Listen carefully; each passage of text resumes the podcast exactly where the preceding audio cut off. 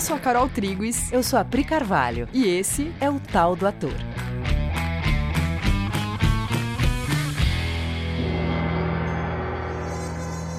E aí, galera? Oi, gente. Tudo bem, amores? Vocês estão bem? Galera, hoje a gente vai tentar compartilhar aqui um aspecto do nosso jeito de viver, o jeito que a gente pensa o trabalho e a gente vai compartilhar também uma metodologia. Essa nossa postura vem de muitos anos de treinamento, é verdade, mas a gente quer oferecer essa metodologia ou abordagem para oferecer atalhos para quem está ouvindo. Não é difícil o ator se sentir sozinho, tendo de dar conta de tudo sozinho, né? No trabalho com arte, você percebe que você não necessariamente tem uma empresa onde você vai lá para deixar um currículo. E aí? E aí que surgem muitas dúvidas sobre como eu devo ou como eu posso me posicionar diante disso. A resposta que a gente tem para oferecer precisa de uma construção. Então vamos lá. A gente vai usar um modelo filosófico oriental japonês que, para descrever a natureza da vida, divide a vida em três características: verdade, bem e belo. Essa divisão da vida em três atributos, verdade, bem e belo, é uma maneira didática de falar sobre a vida, que é imaterial e não tem essa divisão em si mesma. Essa divisão de três atributos, né? A vida é uma coisa só. E a gente queria muito que essas três palavrinhas não ficassem só no âmbito da palavra, né? Cada uma delas carrega um aspecto da natureza da vida. Então, eu vou falar de novo para a gente se dar a oportunidade de ouvir de novo. A natureza da vida pode ser descrita como a junção dos atributos verdade, bem e belo. Eu posso pegar por qualquer ponta, ou do belo, ou do bom, ou da verdade. Eu posso sempre pegar por qualquer ponta para chegar no todo. E olhar para a vida a partir dessa tríade facilita para a gente fazer contato e compreender melhor a natureza do que sustenta tudo. E essa divisão existe para te propor uma prática. A cultura oriental oferece para a gente um jeito de olhar que pode ajudar muito, porque eles conseguem pegar uma coisa muito filosófica, um conceito muito espiritualista e transformar numa prática muito simples que você consiga fazer no seu cotidiano. As artes marciais, por exemplo, têm essa proposta, né? O Meixo Sama, que fala muito sobre essa tríade da vida, passou muitos anos meditando e pedindo acesso à verdade das coisas. Então é uma postura assim: eu quero a verdade das coisas. Essa é uma postura de quem sabe que não tem contato com a verdade das coisas, que tem tido contato com o que pensa das coisas, com como tem visto as coisas. E para sair desse jeito de ver, é necessário um pedido e uma abertura para ver a verdade. A segunda coisa é o contato com o bem, que é literalmente você ter ações que você acredita que vão fazer bem para o outro. E o treino disso passa por ganhar discernimento para saber o que vai fazer bem para o outro de fato. E o terceiro aspecto é o contato com a beleza, que é fazer tudo, qualquer atividade, da maneira mais bonita possível. E aqui vale uma explicação sobre beleza. Beleza não é forma, beleza é conteúdo.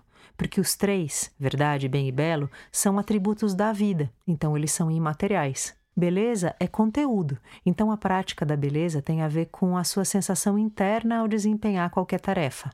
E a manifestação externa, ou material da beleza, ganha, por consequência, formas harmônicas. Então, quando você vai lavar a louça, você pode lavar a louça com beleza ou sem beleza.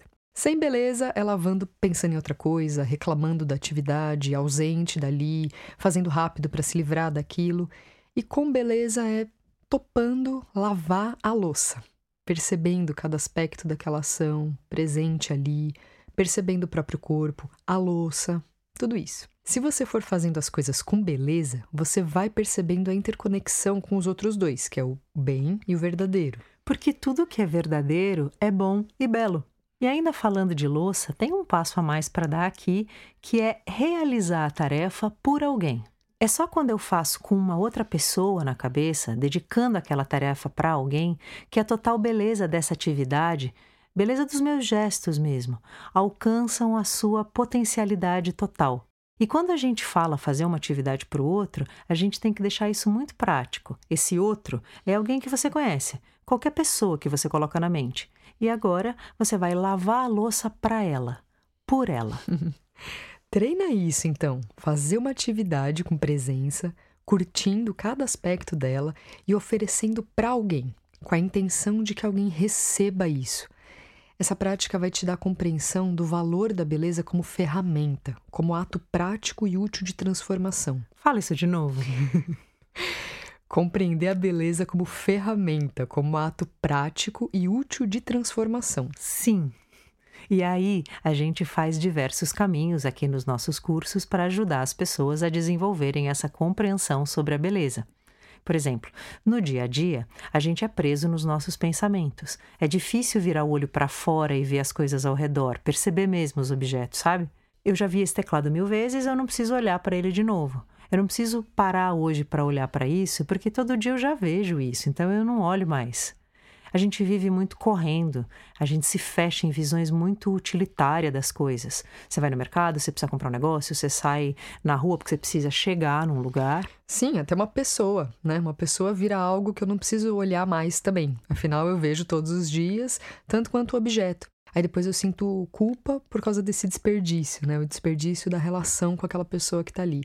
A gente está sempre indo de um lugar para o outro, executando tarefa, sem perceber o caminho, sem estar tá vivo no caminho. Então a gente precisa gerar um espaço para perceber o que nos cerca. O que cerca a gente tem tanta beleza, tem muita informação em tudo. E a gente pode se enriquecer artisticamente com o que nos cerca. Porque todo mundo é artístico. Todo mundo é artista. Você pode não se profissionalizar, não fazer disso um fazer profissional, mas que você é um artista, isso é inegável. A manifestação artística é uma consequência natural do contato com essa tríade.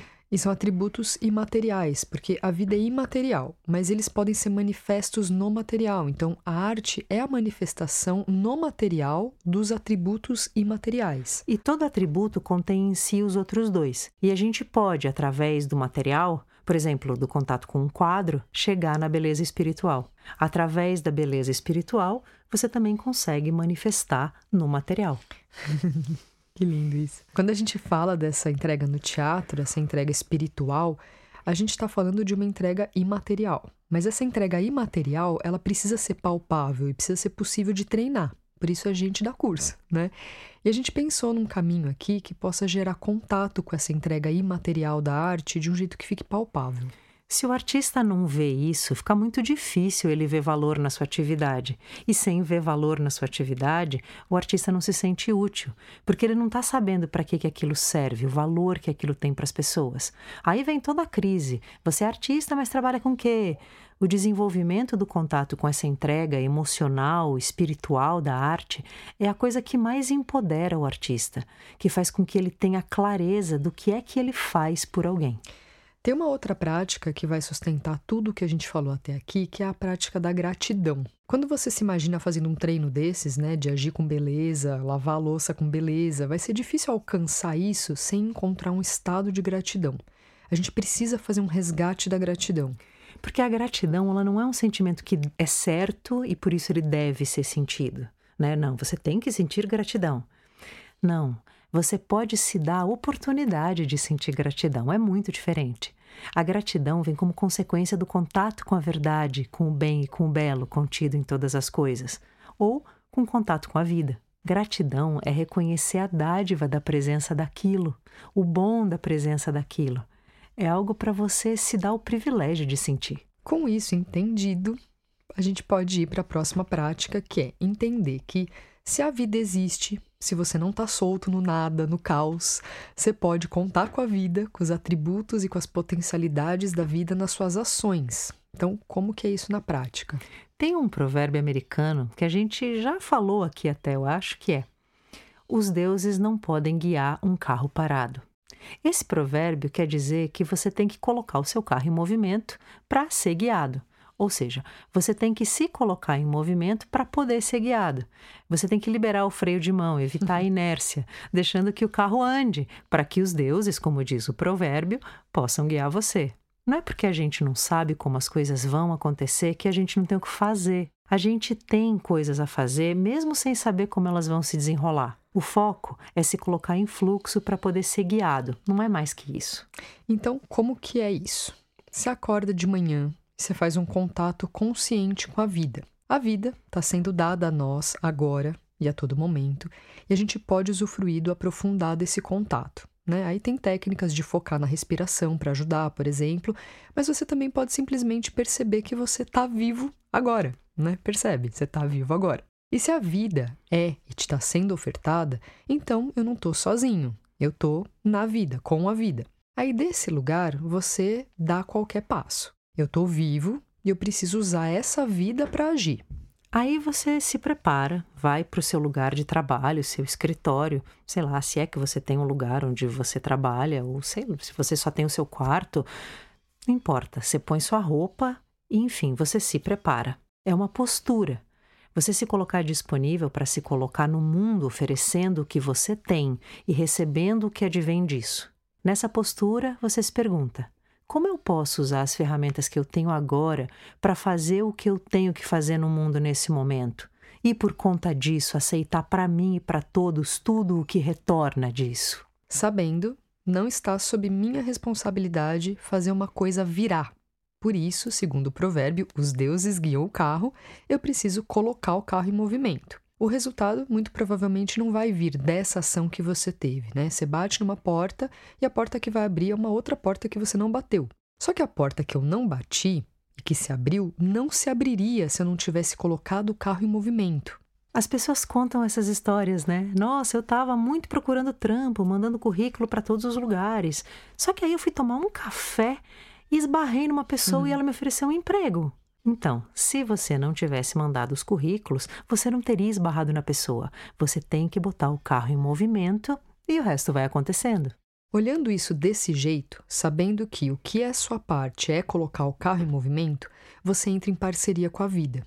Você sente prazer em investir nessas ações porque você se sente junto com a vida fazendo o seu pedaço. Sabe, estou fazendo a minha parte e sabendo que algo vai vir dali, e não necessariamente vai vir com a cara que você imagina, nem de onde você imagina. Então fica atento para não negar ou rejeitar algo só porque ele não se parece em nada com o que você tinha na cabeça.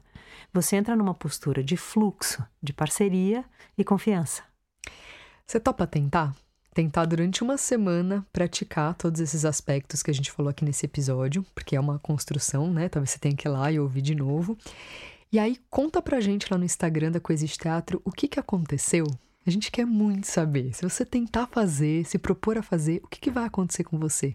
Pratique. Tente, tente sim. tá bom, amores. Então, um beijo. Até semana que vem. Até. Beijo.